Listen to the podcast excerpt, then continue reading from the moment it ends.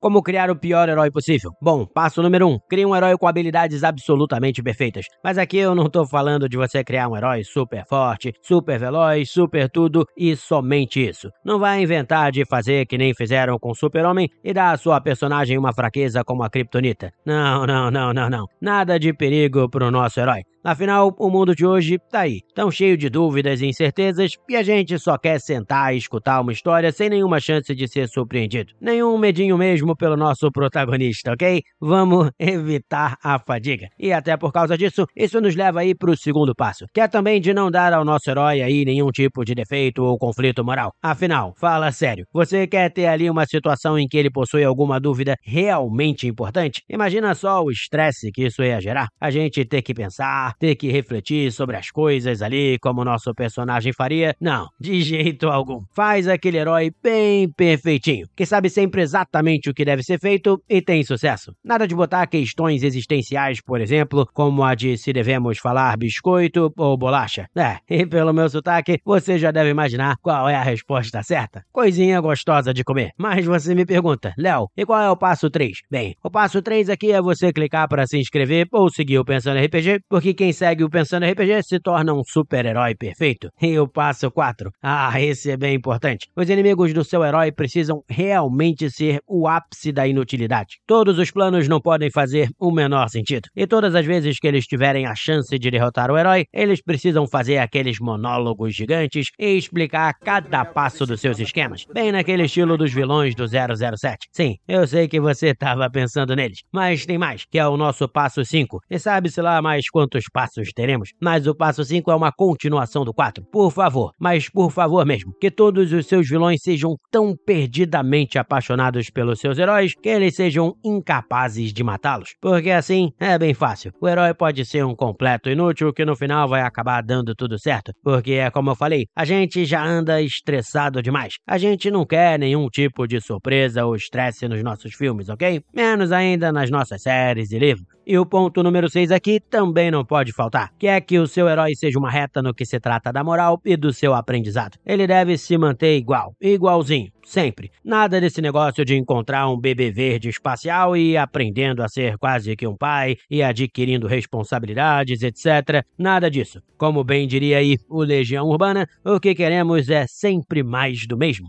Agora, o passo 7. E esse aqui é super importante de se anotar. Anota esse aí que é absolutamente essencial. E é o fato de que o nosso herói precisa ser uma reta em termos de aprendizado. Nada desse negócio aí de ter um arco de personagem, porque arco é coisa de elfo em fantasia medieval mas isso aí deve mudar no que se trata das suas habilidades e dos seus poderes. Aí a gente não quer uma reta ou alguma coisa horizontal, não. Ah, meu amigo, aí o que a gente quer é um foguete mesmo, partindo reto para cima a toda velocidade, fazendo o seu personagem se tornar mais forte do que qualquer outra coisa. Nem que isso tenha que ocorrer atrás do fantástico poder do amor e o da amizade. Isso deve criar aquele personagem show de bola, absolutamente intragável. E é isso. Espero que tenham gostado aí desse episódio levemente diferente. E um grande abraço, pessoal.